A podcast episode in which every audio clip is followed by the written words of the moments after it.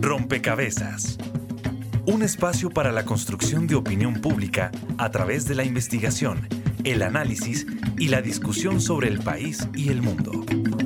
Rompecabezas. Muchas voces, otras formas de vernos.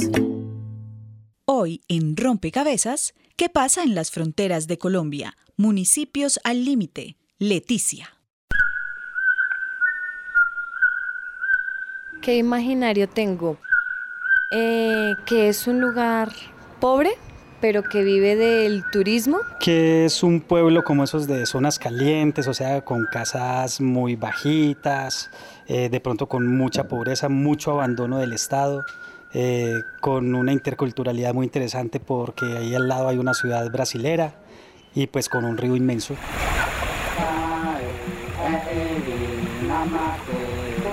No lo conozco, no me lo imagino, no lo conozco.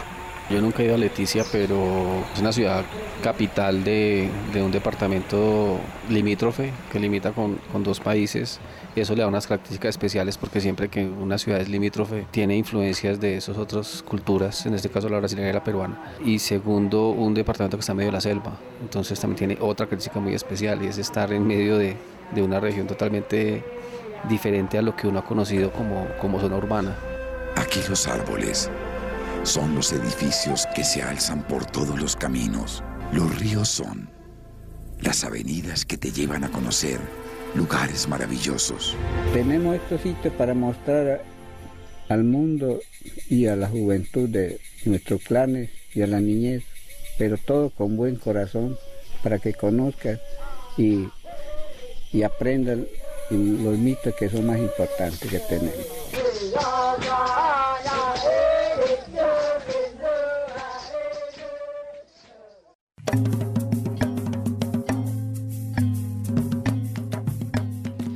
Un saludo a todos los oyentes, a todas las personas que se conectan y sintonizan a esta hora. Rompecabezas, muchas voces, otras formas de vernos.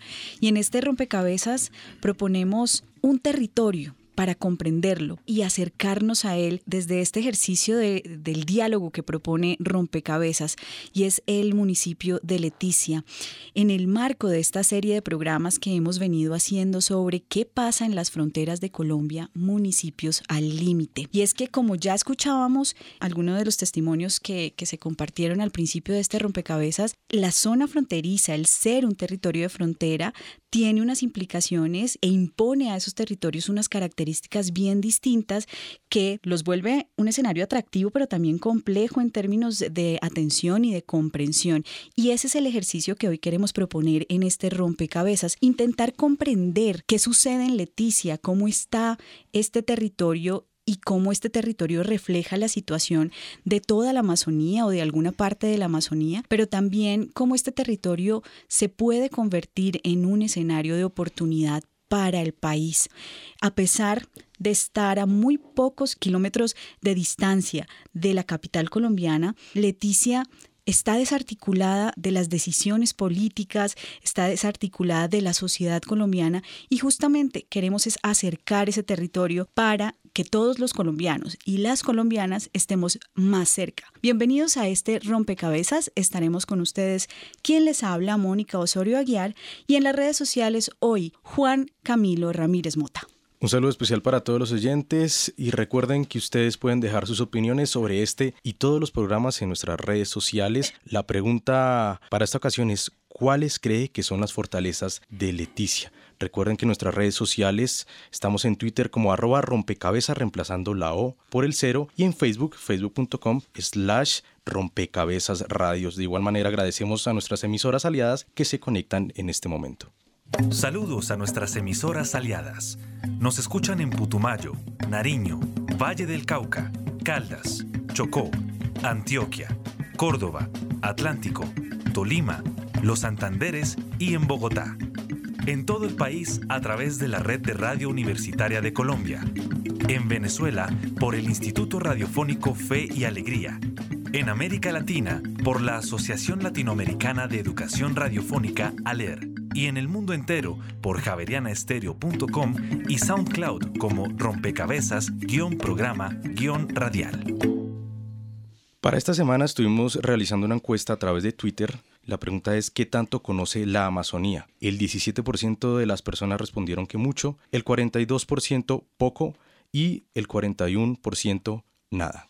Y este porcentaje o estos porcentajes nos dan paso para decir, bueno, vale la pena entonces que a esas personas que dijeron poco y nada, que son el 83% de quienes respondieron, pues bueno, esta es la oportunidad para que se acerquen, para que conozcan el territorio. Y así como son muy importantes esas fichas que también los oyentes suman a través de las redes sociales, son fundamentales las personas que nos acompañan en cada programa en la mesa de trabajo y nos ayudan a construir y a pensar cada tema. En este caso vamos a darle la bienvenida a quienes nos acompañan para comprender el territorio de Leticia y esa dinámica fronteriza y sus implicaciones. Quiero saludar a Juan Álvaro Echeverri. Usted es antropólogo, profesor de la Universidad Nacional de la sede Amazonía. Contamos con la suerte de tenerlo en Bogotá justamente en este momento, pero quisiera, Juan Álvaro, que usted le contara a los oyentes y nos cuente a nosotros aquí en la mesa cómo se puede entender y caracterizar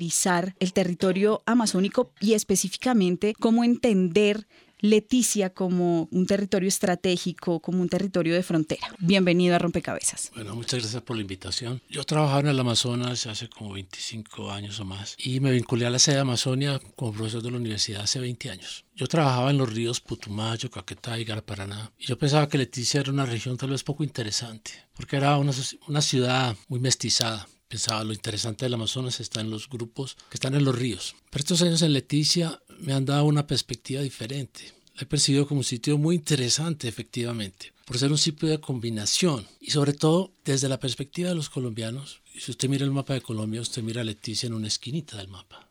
Pero la verdad, entonces parecería que fuera un rincón. La verdad, Leticia está ubicada en el centro de la Alta Amazonía, en el centro de una región. Y la historia de Leticia, la historia del trapecio amazónico, no se puede entender solo desde Colombia. Para entender a Leticia, para entender su población, para entender sus dinámicas económicas, culturales, sociales, hay que entenderlo en el contexto de la historia del Alto Solimoes. Alto Solimoes es la parte del estado de Amazonas en Brasil. Los brasileños llaman a este río que nosotros llamamos Amazonas, lo llaman Solimões. La historia del Alto Solimões y la historia del departamento de Loreto. El departamento de Loreto es nuestro vecino, es el departamento cuya cabecera es Iquitos. Entonces Leticia se ha conformado en todo eso y Leticia tiene esta peculiaridad, es un enclave colombiano. A veces dicen que, no hay presencia institucional, yo más bien digo lo contrario, hay demasiada. O sea, es es un lugar lleno de instituciones estatales pero es un enclave totalmente, porque Leticia está en una región que realmente era peruana y que en cierta medida continúa siendo peruana en términos culturales. Leticia uno lo percibe como un poco aislado del resto del territorio. Muchos habitantes leticianos nunca han salido de Leticia, del casco urbano, no conocen el río, no a las comunidades, porque no les interesa. Lo que piensan es que hay que salir a Bogotá. Entonces Leticia es un sitio muy peculiar, porque es, además una ciudad donde no hay colonización, efectivamente. No es una zona de colonización, es efectivamente un enclave comercial y burocrático. Es clave lo que usted nos está diciendo porque de alguna forma rompe con algunos imaginarios que tienen la mayoría o alguna parte de los ciudadanos que nos están escuchando. Y es que efectivamente se piensa en Leticia y se piensa en ausencia del Estado, se, se piensa en una ciudad alejada, una ciudad, muchas personas piensan como habitadas por comunidades indígenas. Y usted claramente nos está dejando por lo menos unas claridades sobre cómo esta capital es distinta y claramente es muy interesante porque nos propone también unas, digamos, unas dinámicas de relación importantes en términos de pues comerciales, por ejemplo, ¿no? Realmente Leticia como ciudad es una ciudad muy ligada a Bogotá. O sea, Leticia, como saben, era un pueblo peruano muy pequeño. La ciudad peruana importante se llamaba Loreto. Con el conflicto colombo-peruano, que Colombia por tratos diplomáticos logró este trapecio, que fue un hecho muy odiado para los loretanos. La presencia estatal era muy mínima. La situación de Leticia en los 40 era algo así como 400 habitantes y durante mucho tiempo fue un pueblo muy pequeño, muy aislado. Es Rojas Pinilla, el gobierno de Rojas Pinilla, curiosamente, el que le da un giro total a Leticia con la construcción de un aeropuerto. Leticia mucha población era peruana y había algunos comerciantes colombianos, pero era muy imposible tener comercio con el interior del país porque por vía fluvial es muy, muy difícil. Con la creación del aeropuerto se fue creando una élite comercial, gente que empezó a sacar pescado, sobre todo bagres, del río Amazonas, mandándolos por aire y trayendo de regreso en los mismos aviones mercancías del interior. Entonces Leticia durante años 50 y años 60 fue un, puerto que traía mercancías y dinero para toda esta región peruano-brasilera, porque no había competencia. Entonces la élite comercial es la que va a ser ahora hoy en día realmente la base de la élite económica y política, que es gente tolimense, son muchos, también hay guajiros, bueno, hay varias colonias y que están un poco separados de los indígenas. Juan Álvaro nos deja un primer acercamiento al territorio que a lo mejor para muchos es sorprendente, pero quisiera darle la bienvenida a otra persona que nos acompaña en la mesa, Alfredo Ferro. Usted es sacerdote jesuita, es delegado por el proyecto panamazónico y está trabajando en la Amazonía en este proyecto, pero quisiera que completáramos un poco esta, este primer acercamiento al territorio amazónico. ¿Quiénes son las comunidades que están allí? ¿Cómo son? Y, un poco en esa cercanía que se tiene con, con, las comunidades, cómo poder describirlas y caracterizarlas para quienes nos están escuchando en este rompecabezas y empezar un poco a comprender la dimensión amplia de lo que significa Leticia como territorio fronterizo. Gracias a ustedes por habernos invitado, diríamos, a este encuentro, a este diálogo sobre la ciudad de Leticia y sus alrededores. Nos situamos en una triple frontera, ¿no? Como decía Juan Álvaro, Brasil, Perú, Colombia, y eso creo que caracteriza muy bien eh, la ciudad, ¿no? Alguna persona me decía que Tabatinga, que es la ciudad que queda al lado, que la ciudad brasilera, que ha crecido mucho más que Leticia, porque hay mucha migración, diríamos, en el Brasil. Eh, comentaba que, que Tabatinga es un, es un pueblo grande y que Leticia es una ciudad pequeña. Y yo creo que eh, esa caracterización es interesante en la medida que si ustedes van a, Leticia se van a dar cuenta de que las calles están organizadas, hay una cierta planeación si quieren, ¿no? Tabatinga, diríamos, ha surgido y se ha evolucionado muy desordenadamente, ¿no es cierto? Y Perú, aunque tiene toda una serie de comunidades, diríamos, en el río, prácticamente está la isla de Santa Rosa que queda al frente de Leticia que es una isla de unos 2.500, 3.000 habitantes. Entonces ahí tú puedes tener una población, Tabatinga, Leticia, Santa Rosa, de unos 100.000 eh, habitantes, un poquito más, que, que es significativo, ¿no es cierto? Ahora yo quisiera, y me llama la atención, anotaba yo aquí en la presentación de ustedes del programa que decía rompecabezas, ¿no? Muchas voces y otras formas de vernos. Y yo creo que es un poco Leticia, ¿no? Muchas voces, otra forma de vernos también por todo el intercambio y encuentro intercultural, diríamos, que, que existe, ¿no?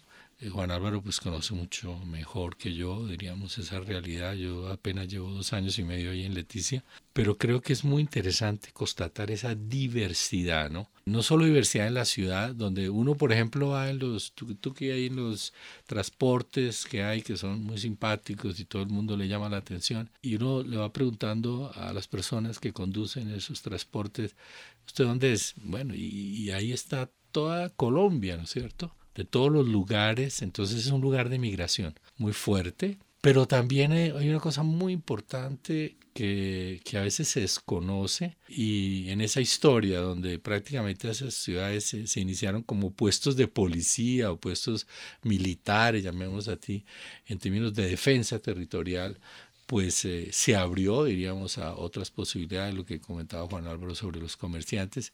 Pero yo quería recalcar un poco cómo ha habido una evolución en, eh, en esa historia reciente, diríamos, de Leticia, donde eh, ha habido como lo que se llaman el, el boom, el boom de las pieles, por ejemplo el entrar en la selva, ¿no es cierto?, para negociar con pieles, para exportar pieles, para contrabandear pieles, o el boom de las, de las hierbas medicinales, ¿no? Entonces, eh, como ese banco biológico que tiene la Amazonía y, la riqueza que tiene y la posibilidad de extraer, diríamos, estas hierbas, o el boom del caucho, tuvo un impacto tremendo y sobre todo en las comunidades indígenas, ¿no?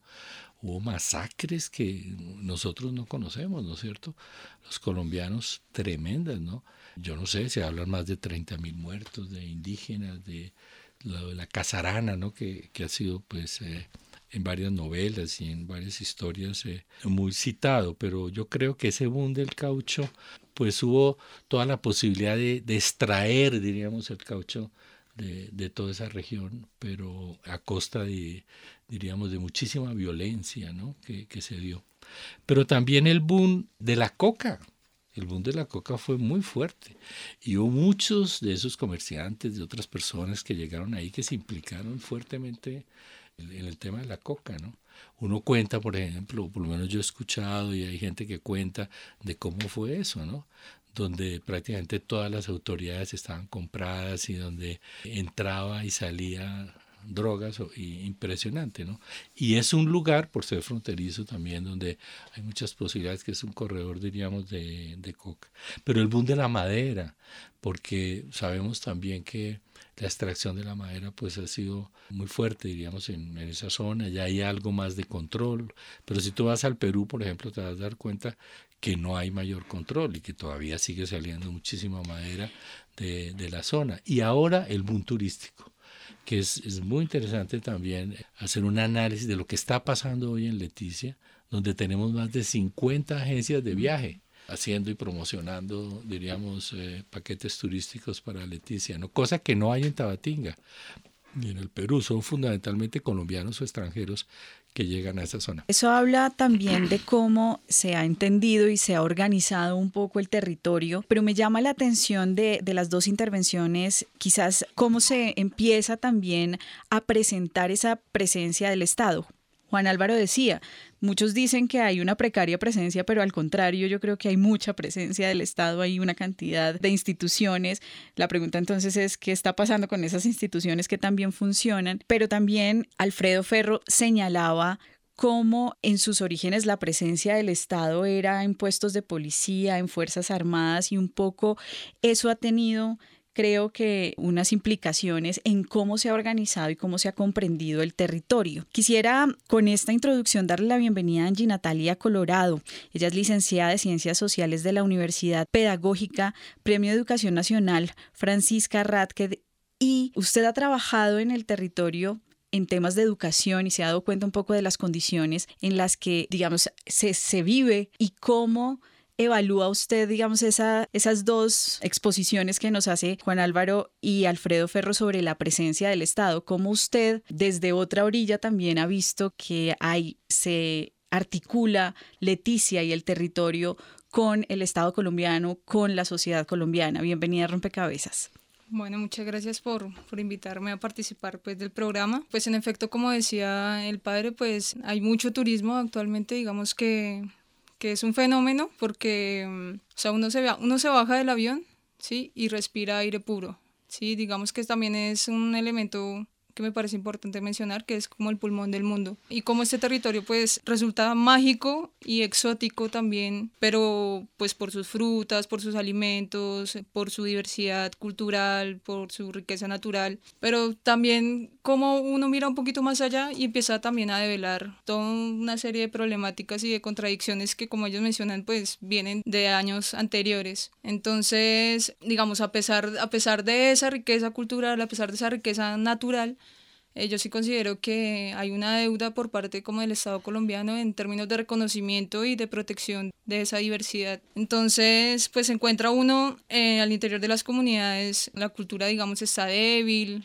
pocas son las comunidades que mantienen la lengua. Digamos que también hay una problemática de microtráfico, ¿sí? Y que pues, las personas del interior de las comunidades, los jóvenes sobre todo, pues digamos acuden a, eso también porque pues, la oferta cultural en la Amazonía es, es limitada, ¿sí? Está el Banco de la República, quien centralizaba como todas esas actividades culturales, pero pues no hay un teatro, sí, digamos que no hay, no hay una política fortalecida en Leticia para, para el conocimiento, sí, para el fortalecimiento de, de, de, las culturas. Entonces, pues tú decías, digamos, que hay pobreza, y sí, digamos, la, la pobreza existe allá, digamos, hay territorios, hay barrios que son construidos también en zonas en que pues son inundables, digamos que los servicios básicos, el agua en muchos sitios no es potable, no hay luz eléctrica, pero digamos también hay como otra pobreza, y no solo económica, y es como esa pobreza también de, los mismos habitantes en su gran mayoría, de entender y de leer ese territorio en su diversidad cultural, ¿sí? en reconocer los saberes de, de las comunidades como un aporte también a, pues, al desarrollo de la sociedad. Vamos a dar un paso adelante en este rompecabezas y a escuchar la siguiente pieza que pone el equipo periodístico para seguir construyendo y entendiendo el territorio de Leticia y su dinámica fronteriza. Quiero saber de tus secretos, mi Leticia, enamorarme de tus barrios, qué delicia. Quiero decirte que tú eres mi amor eterno, que no sales de mi sueño.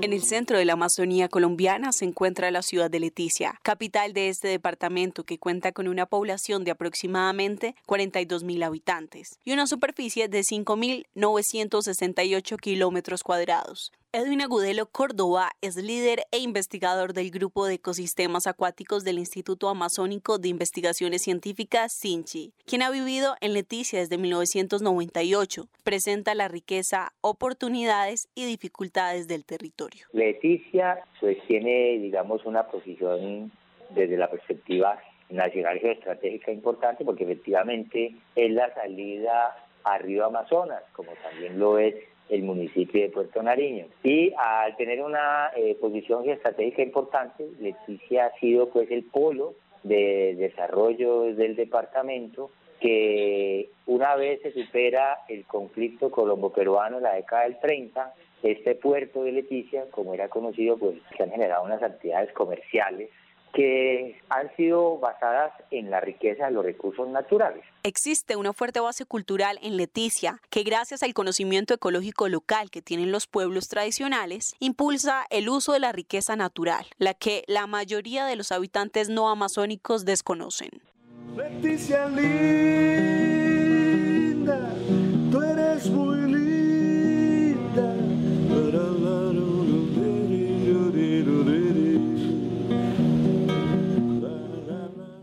las etnias que hay aquí y por lo tanto es una riqueza cultural muy importante que acompaña y está compasada con esa riqueza de biodiversidad, riqueza paisajística, riqueza escénica y que tiene una población colona mestiza concentrada particularmente en el municipio de Leticia. La riqueza natural dota al territorio de sostenibilidad, con recursos como caucho, quinoa, pieles y más recientemente madera, pesca para consumo y pesca para ornamentación en acuarios. Sin embargo, actualmente la presencia de otros sectores legales e ilegales ha transformado las dinámicas locales, entre estos la incidencia de cultivos ilícitos, la minería extractiva de oro y aluvión y el turismo como un foco de movilidad en la población un incremento de las casas comerciales que ofrecen agencias de turismo, un incremento de la ocupación de personas que son de nativas o digamos son amazonenses que se vinculan como operadores turísticos a esta cadena. Y también hay que sumar a eso una migración al interior del país de personas que vienen a trabajar alrededor del tema del turismo, y empiezan a aparecer cosas negativas como un incremento en los costos de vida del leticiano. Cuando amanece mi ciudad por la mañana y el resplandor del sol que entra por mi ventana, alcanzo a ver que aún estás medio dormida. No dudo nunca que esa es mi ciudad querida. Informó para Rompecabezas María Gabriela Novoa. Bien, escuchábamos a Edwin Agudelo del Sinchi y él nos presenta varios asuntos, digamos que ya habíamos comentado en, rompecabezas, pero también nos deja ver situaciones problemáticas sobre los que a lo mejor podamos profundizar. Y aquí quisiera que usted, padre Alfredo Ferro, en la lógica también de ese ejercicio de articulación que están proponiendo en el territorio, nos diga cuáles son esos problemas que ustedes han identificado en común en la frontera, digamos, de los tres países, cuáles son esas otras fronteras a las que, a las que se están viendo enfrentadas las poblaciones y que hay que atender y hay que llamar la atención sobre ellas. En Leticia se vive una realidad un tanto diferente al resto del país, sobre todo si vemos el contexto sociopolítico y todo lo que ha sido, diríamos, esta violencia de los últimos 60 años, llamémoslo así, ¿no es cierto? Y por eso yo creo que la caracterización de la, de la realidad socioeconómica, política, económica es diferente, ¿no? Yo tengo la impresión de que políticamente pues eh, es un Estado que, que apenas se está formando, que está en formación, con muchas dificultades, ¿no? con problemas muy serios, con limitaciones, con improvisación, con solo decirle que el gobernador actual que fue elegido en la última elección está preso. Entonces tenemos un gobernador encargado. En 30, 32 años que tiene el departamento del Amazonas, se han tenido más de 30, 33, creo que me contaban el otro día, de gobernadores. Eso significa la inestabilidad política que tiene, diríamos, la Amazonía, en términos de, de presencia estatal, en términos de funcionarios públicos, ¿no es cierto? Aunque hay muchas instituciones, pues hay muchas necesidades también en esa zona, en esa región, si lo vamos a ver por la naturaleza, hay abundancia. La gente cree que, que todo es escasez, que todo es miseria, que todo es pobreza. Yo, yo siento que sí hay pobreza, pero no hay miseria. Ahí la gente tiene posibilidad, él en el río y en, diríamos, en, en la floresta, en la selva, de muchas posibilidades, ¿no? aunque cada vez más limitadas, diríamos, para las comunidades indígenas fundamentalmente. Pero en términos económicos, yo diría que hay mucha dinámica, una dinámica que viene, lo que decía Juan Álvaro también, muchas cosas de Bogotá, ¿no es cierto?, que llegan diríamos, a los comercios, a las tiendas, pero mucha cosa que sale también fundamentalmente de, pescado. Y hay una característica muy interesante y es que son los peruanos los que, por ejemplo, en el Brasil, ellos prácticamente manejan toda la economía de, del mercado popular. Ellos son los que cultivan la tierra, traen las verduras, las frutas, diríamos, y, y ciertamente... Eh, los peruanos, hay, hay un grupo que es como una secta, llamémoslo así, que se llama los israelitas, eh, muy emprendedores que tienen tierras y están sembrando y están produciendo mucho para, para, la zona, ¿no?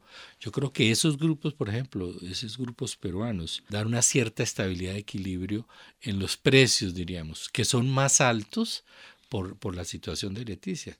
O sea, la gente cuando va a Leticia no toma conciencia de que usted llega a Leticia por avión o por el río, pero no tiene otra, porque hay solo 18 kilómetros de carretera, es el único que hay. Entonces, claro, hay una situación social difícil, eh, sobre todo a lo que hacía alusión, se hacía alusión sobre los barrios, ¿no? Los barrios marginados de Leticia. No hay acueducto, por ejemplo, es una ciudad que no tiene acueducto. La, gente que, que, quiere tener agua permanente o lo que sea tiene que hacer pozo en su casa, porque hay posibilidad de hacer pozo, pero pues no todos pueden hacer pozo. Las calles en este momento están destruidas, diríamos, llenas de huecos, la gente se queda terriblemente, ¿no es cierto? Uno ve que también hay, hay una serie de necesidades, de temas, diríamos, de, sociales, que de alguna manera no hay respuesta, diríamos, para, para esas necesidades. Y por otro lado, el tema de la corrupción, que eso no es solo en Leticia. Yo creo que hay muchísima corrupción, diríamos, de parte del Estado y yo creo que otras también eh, empresas o privadas o públicas, diríamos, que, que trabajan y eso necesariamente está afectando muchísimo como eh, la vida, diríamos, de la población y, de la gente. Termino con el ambiental porque rápidamente porque es un tema clave, ¿no? Y es un tema fundamental y más estando en la Amazonía con toda esa riqueza. Hay muy poca conciencia ambiental tú encuentras en el río, el río es, es la basura, ahí botan toda la basura, la gente todavía sigue botando todo al río pensando, diríamos, con mucha dificultad hay realmente una, una conciencia ambiental sobre lo que significa la riqueza de la selva y también del río y todo lo que eso conlleva. ¿no? Juan Álvaro, esto que describe el padre Alfredo Ferro significa también un tipo de comprensión del territorio por parte del Estado en términos también de la formulación de política pública, es decir, cómo se ha entendido este territorio particularmente Leticia, su relación fronteriza desde el Estado y cómo un poco se refleja esto en, en, las políticas públicas, porque pareciera que si tal como usted lo señala, hay muchas instituciones, pareciera que no están funcionando correctamente. Pienso que hay que distinguir el centro urbano de Leticia, que tiene efectivamente muchas instituciones, incluyendo la universidad, incluyendo el programa panamazónico, incluyendo Contraloría, Procuraduría, ICBF, están concentradas en Leticia y el resto del territorio amazónico. Realmente las políticas del Estado y la presencia estatal se da en la orilla del río Amazonas y sobre todo en Leticia y un poco en Puerto Nariño. Las, hay un gobernador del departamento, pero es que miremos cómo es este departamento en términos territoriales. Gran porcentaje del, territorio del departamento son resguardos indígenas. Y digamos, Leticia como municipio, ahí decían, tiene cinco mil y tantos kilómetros cuadrados, pero ¿qué significa eso? Son cinco mil y pico kilómetros cuadrados, de, la, de los cuales una gran parte son territorios indígenas y otra gran parte son reserva forestal, que es una figura antigua, que son zonas que no tienen desarrollo. Leticia en sí mismo, digamos cuando el municipio de Leticia va a hacer un plan de ordenamiento territorial, él no puede ordenar todos los cinco mil y pico de kilómetros cuadrados, porque son resguardos, son reserva forestal. De hecho, Leticia está bastante aprisionado eh, por el río Amazonas, por la frontera brasilera, por la reserva forestal y por los resguardos. Eso ha implicado, por ejemplo, el encarecimiento del suelo urbano. Abruptamente, es un suelo muy caro. Uno vive en Leticia, es muy caro los arriendos, muy caro los suelos. Eso hace que, por ejemplo, muchos inmigrantes compran tierras en Brasil, o sea, en Tabatinga al lado, que son muchísimo más baratos. Entonces, las políticas parecen centrarse, esta es una figura que jurisdiccionalmente tiene como varias jurisdicciones, parques, tomando el departamento como un todo, entre parques y resguardos, yo no me acuerdo, es un ochenta y pico por ciento del territorio del departamento. Todas las políticas llegan ahí, son políticas que más o menos tienen efectividad ahí.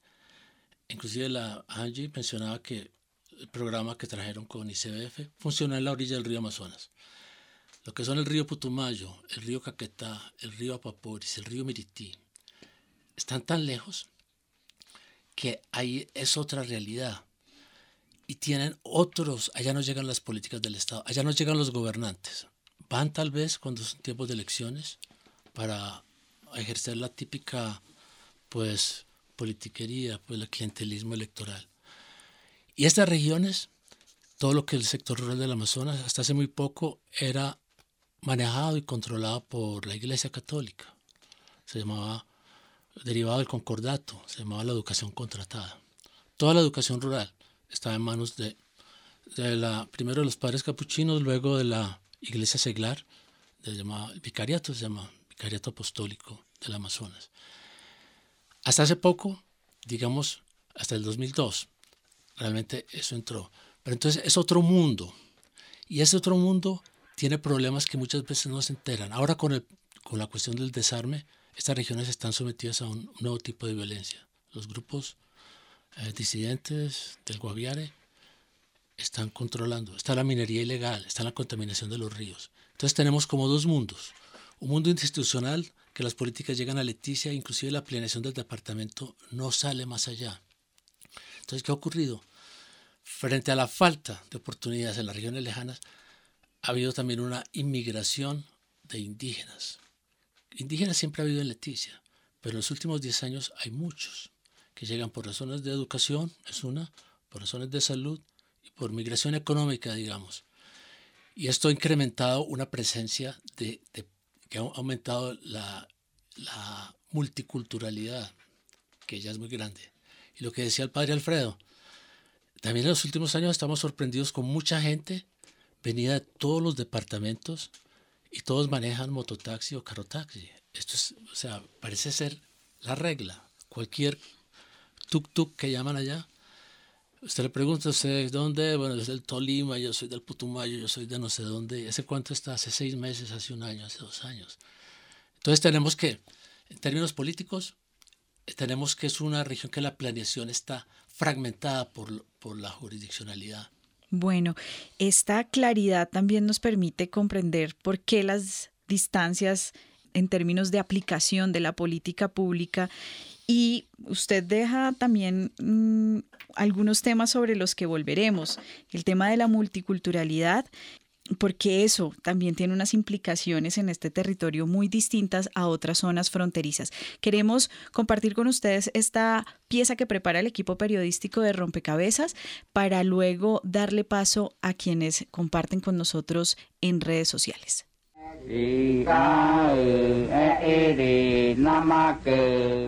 Según el DANI, los pueblos indígenas representan el 3.36% de la población total de Colombia y el departamento del Amazonas es uno de los territorios que encierra una gran cantidad de comunidades indígenas en el país. Cierta parte de estas comunidades recorren la selva amazónica sin medir frontera entre Perú y Brasil. Algunos pueblos indígenas que identificamos dentro del departamento y su capital, Leticia, son los cocamas.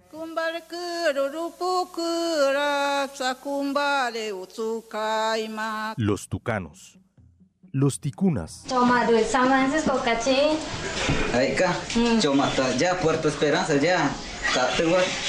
Los yucunas. Los yaguas.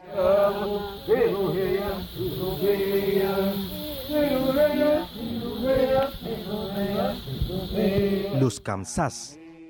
Los andoques.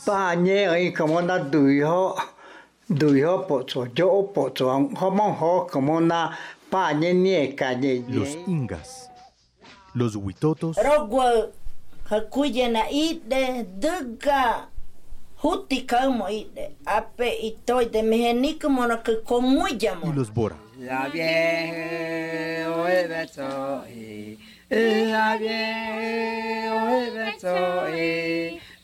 la beso. En total, en el Amazonas se encuentran aproximadamente 17.000 integrantes de las comunidades mencionadas.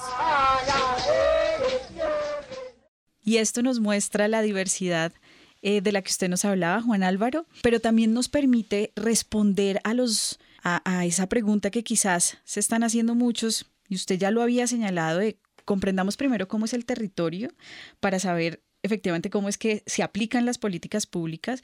Entonces, claramente esta diversidad étnica propone y sugiere una comprensión muy distinta del territorio y unas implicaciones también y unos desafíos para, para el desarrollo de, del territorio. Yo quisiera que en ese sentido Angie, usted nos ayude como a los oyentes y a nosotros a comprender cuáles son esos desafíos que implica la diversidad étnica en el desarrollo de, por ejemplo, Leticia como territorio fronterizo. Considero que parte también de, de cómo inició el programa y es pues que existe un desconocimiento de esa, de, esa, de esas características culturales de ese territorio y que parte de ese, de ese desconocimiento pues está ligado como a la educación que, que recibimos en la escuela y también en los programas pues, de formación profesionales. Considero yo que es un proceso ¿no? y que por debajo también demanda como un, un cambio estructural, ¿sí? Porque mm, pues eh, entender el Estado colombiano también es, es ver, digamos, en, la intromisión, digo yo, de los diferentes territorios. Inclusive hay más afectación en, en la violación, en, sí, en los derechos, ¿sí? En esa violación de derechos hay más violación que si no estuviera, ¿sí? Entonces, por, ¿a qué me refiero?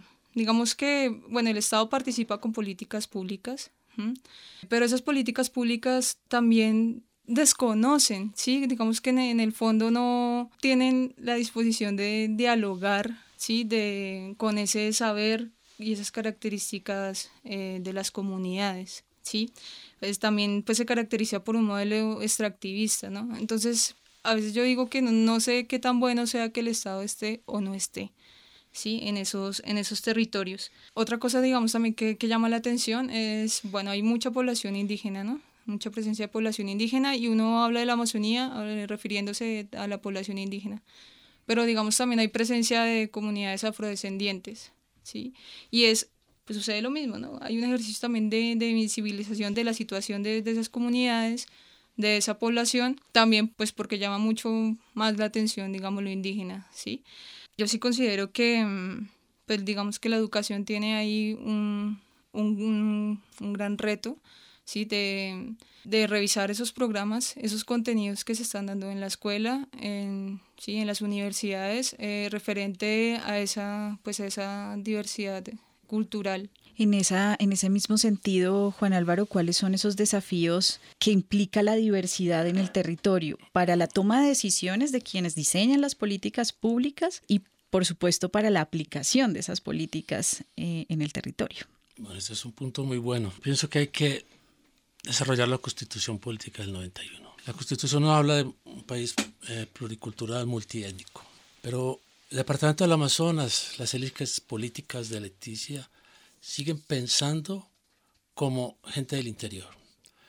Y son, digamos, justamente decir, la élite política sigue siendo los familias de comerciantes que también estuvieron ligados al, a la coca, pues no, digamos, no tenemos que temer mencionarlo, es así es.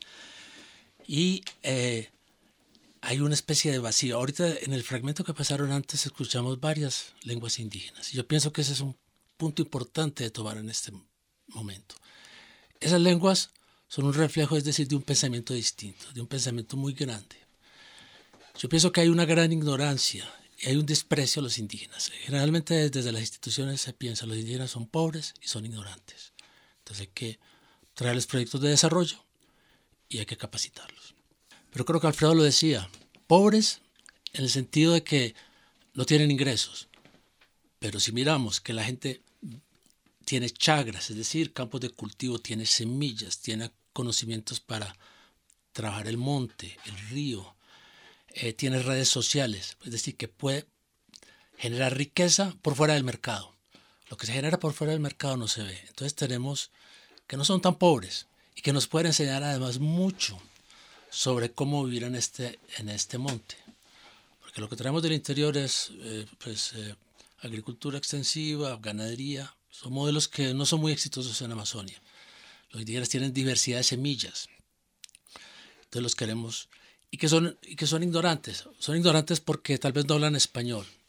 Pero si usted se aproxima a las lenguas indígenas va a encontrar realmente, realmente un pensamiento sofisticado. Ahorita una señora que habla en Huitoto mencionó esto que yo tengo acá. Rogway dijo, es el tabaco. El tabaco, que ahora para los blancos, digamos, es una cosa mala, para los indígenas es, una, es un poder, es una, es una planta de enseñanza, es una planta de adivinación. Y eh, yo pienso entonces, la Constitución dice, por ejemplo, las lenguas indígenas, artículo décimo, las lenguas indígenas son oficiales en sus territorios. Muy bien.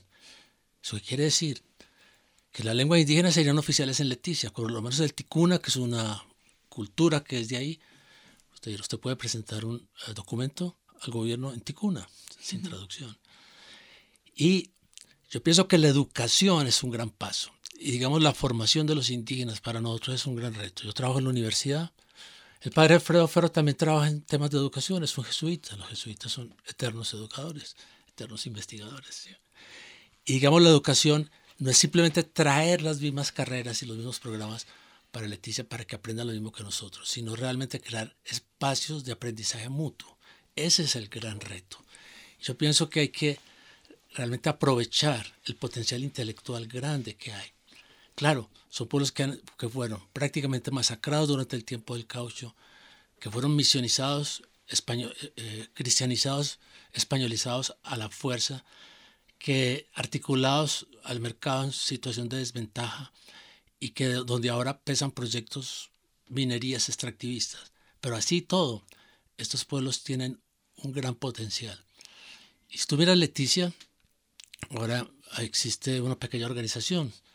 Con todos los inmigrantes se formó una organización de, indígenas de Leticia, como un cabildo. Ahí hicieron 14 lenguas indígenas se hablan. El otro día celebramos un baile.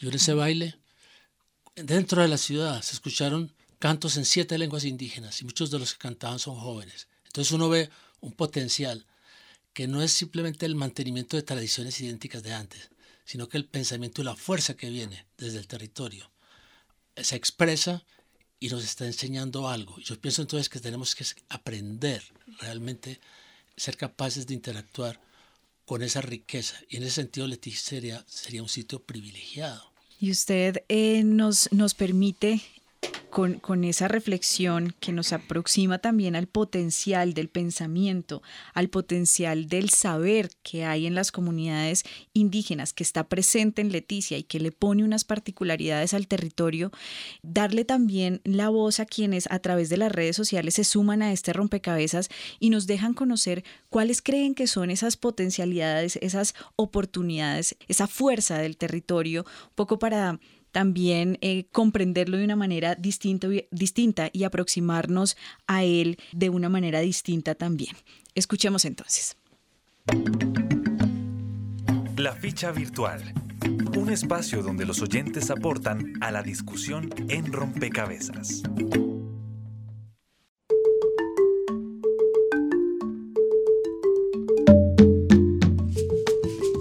A través de nuestras redes sociales en Facebook y en Twitter lanzamos la pregunta ¿cuáles cree que son las fortalezas de Leticia? Juan Pablo Vergara Galvis nos dice es ser triple frontera y verdadera integración entre colombianos, brasileros y peruanos, el ser una de las entradas a la Amazonía. Nacho Roca también nos dice, su gran riqueza hídrica y forestal, su territorio virgen, su amalgama de inmigrantes de diversas regiones de Colombia, su potencial como base para recorrer la Amazonía, existencia de excelentes vías de transporte fluvial. También salimos a la calle para que la ciudadanía nos respondiera esta pregunta. Escuchemos.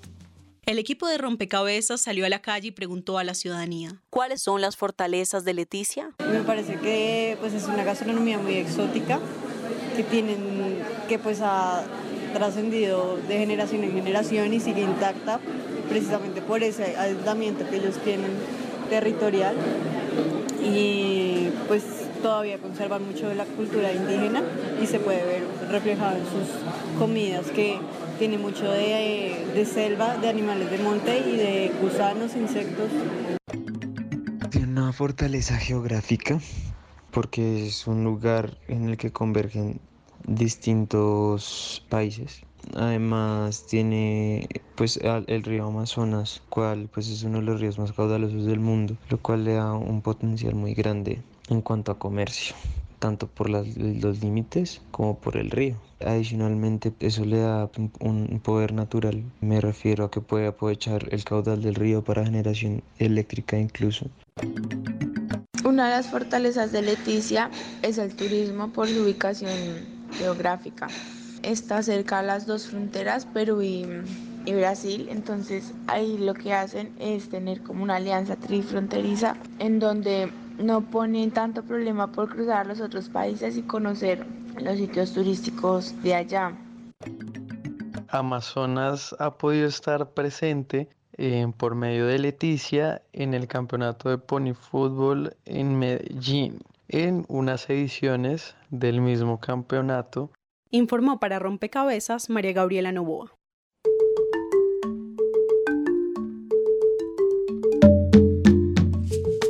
A través de Facebook también nos escribe Laura Cataño Vanegas acerca de las fortalezas de Leticia. Dice, de la ciudad como tal, el comercio, la hotelería y el turismo. Es una ciudad bonita, fresca y limpia. Sus habitantes son demasiado formales. Bien, ahí están las fichas diversas que también comparten con nosotros quienes nos siguen en las redes sociales y suman a este rompecabezas esas fortalezas del territorio que claramente pueden pueden, y como lo hemos conversado en este rompecabezas, convertirse también en, en, riesgos de no saberse manejar, de no saberse aproximar, por ejemplo, el turismo. Ya escuchábamos en, en varios momentos en este rompecabezas cómo el turismo puede generar ciertas rupturas en el tejido social y en las dinámicas de las comunidades. Sin embargo, eh, para muchos es una fortaleza. Y veníamos en esa línea conversando en este rompecabezas y nos quedan muy pocos minutos, y, pero quisiera que pudiéramos, padre Alfredo Ferro, que usted nos aporte esos desafíos de la diversidad étnica, eh, pero esos desafíos también en clave de oportunidades. Sí, yo creo que pues hay muchos desafíos, ¿no? Eh, pero yo quisiera empezar diciendo que a mí me parece que uno tiene que ir desprovisto de, de mucha, no sé si decirlo como preconceptos, no prejuicios que uno tiene frente a realidades eh, que uno se encuentra. Y en ese sentido los desafíos deben partir un poco de, de esa misma realidad y de esa diversidad y de esa riqueza cultural también que hay, ¿no? Por ejemplo, yo he ido aprendiendo y sigo aprendiendo todos los días allá. Es un espacio de aprendizaje. Aprendizaje, aprendizaje en qué sentido? En que los tiempos son diferentes. El tiempo no es lo mismo que aquí en Bogotá, eso es otro tiempo. El, espacio también es diferente, el manejo del espacio. Entonces uno, tiene que cambiar un poco el chip, ¿no? Y decir, aquí hay pero son desafíos para los que llegamos, para los que estamos, pero desafíos para en esa búsqueda y en esa interculturalidad. Ahora, yo creo que hay un gran desafío desde romper con algo que es muy difícil de romper y es con los prejuicios también que hay de unos y de otros, ¿no es cierto? Eh, hay imaginarios donde los indígenas están eh, diríamos, son los más desacreditados, llamémoslo así, eh, lo que decía Juan Álvaro, ¿no? son ignorantes, son pobres, no sé qué. Pero en las nacionalidades lo mismo, hay como una escala donde uno dice, aquí hay una un problema racial, un problema, diríamos, de en el sentido de fobias y, de considerar a los peruanos, diríamos, como dentro de la nacionalidad, y los peruanos están más abajo. Luego los brasileños y luego los colombianos, diríamos, por la ciudad de Leticia, los comerciantes. Entonces, hay imaginarios sociales dentro de extractos sociales, diríamos, que a mí me parece que, que tenemos que romper con eso para encontrar la riqueza de todas esas culturas, de la diversidad que existe, lo que sea. Estoy de acuerdo con, lo que ustedes decían también en, términos de, la educación. Me parece que la educación es un gran desafío para esa región. Hay muchos vacíos en la educación, pero no cualquier educación. Ese es el cuento. O sea, yo siento que, que no se trata de llevar educación por llevarla, ¿no es cierto? Hay, aquí el tema de la educación intercultural es fundamental. El tema de la educación bilingüe esas grandes preguntas sobre qué significa eso de una educación bilingüe donde hay eh, varias etnias y varios eh, pueblos indígenas. Y yo quisiera terminar diciendo que a mí me parece que también tenemos un gran desafío y en términos de propuesta también de esperanza y que creo que el Papa Francisco nos lo nos invita, diríamos, a pensar es el, cuidado de, de, la naturaleza, el cuidado de la casa común, ¿no es cierto? Eh, dentro de esa visión del Papa Francisco de la ecología integral, de tener una mirada integral, no, no, solo es una ecología humana, ni una ecología política, una ecología social, es una ecología integral que incluye, diríamos, todos los aspectos de la vida y de la, del territorio mismo y sus pobladores, pero con una conciencia muy clara de que tenemos que cuidar esa casa. ¿Sí? Y eso para mí también es, un gran desafío, porque hay otra cosa eh, que, que, sucede y que lo hemos conversado, conversado un poco en los espacios de la universidad. Hay mucha gente que va a Leticia no para quedarse, no para echar raíces ahí, sino como proyectos pasajeros de uno, dos años, tres máximo. Tiene su proyecto en otra parte, no ahí en el territorio. Y eso me parece que es problemático, porque hay una gran movilidad y gente que no se compromete en último término con el, con el territorio. Yo admiro, por ejemplo, a Juan Álvaro, otros profesores, algunas personas profesionales que se han comprometido con el territorio y que están ahí y que están luchando por hacer de ese territorio un territorio mejor para sus poblaciones y para la gente que vive ahí, ¿no? Bien, con este llamado a cuidar la casa común y pensar en Leticia como, como nuestra casa común también, pensar la Amazonía como nuestra casa común. Cerramos este rompecabezas agradeciendo por supuesto a Juan Álvaro Echeverri, antropólogo, profesor de la Universidad Nacional de Colombia, sede Amazonía, eh, que con suerte contamos con usted hoy aquí en Bogotá, a Angie Natalia Colorado, licenciada de Ciencias Sociales de la Universidad Pedagógica Nacional, y al padre Alfredo Ferro, delegado del proyecto Panamazónico, con quien también contamos hoy aquí Bogotá, pero que están instalados y trabajando, como ya lo señaló el padre Ferro, en el territorio eh, y trabajando por las comunidades y con las comunidades. Agradecemos también a quienes participaron a través de las redes sociales y a quienes sumaron su ficha en este rompecabezas que queda abierto, por supuesto, para que siga construyéndose en el diálogo con otros, en sus casas, en sus trabajos, en la universidad, en el colegio y donde se encuentren. Muchas gracias por acompañarnos y recuerden que estuvieron con ustedes quien les habla, Mónica Osorio Aguiar, en las redes sociales hoy Juan Camilo Ramírez Mota y en la producción de Rompecabezas Juan Sebastián Ortiz. Rompecabezas, una producción del CINEP, Programa por la Paz, la Pontificia Universidad Javeriana y la emisora Javeriana Estéreo 91.9 FM. Rompecabezas, muchas voces, otras formas de vernos. Los paisajes sonoros de Rompecabezas cuentan con audios tomados de distintas fuentes. Para conocer el origen del material, diríjase a www.cinep.org.co.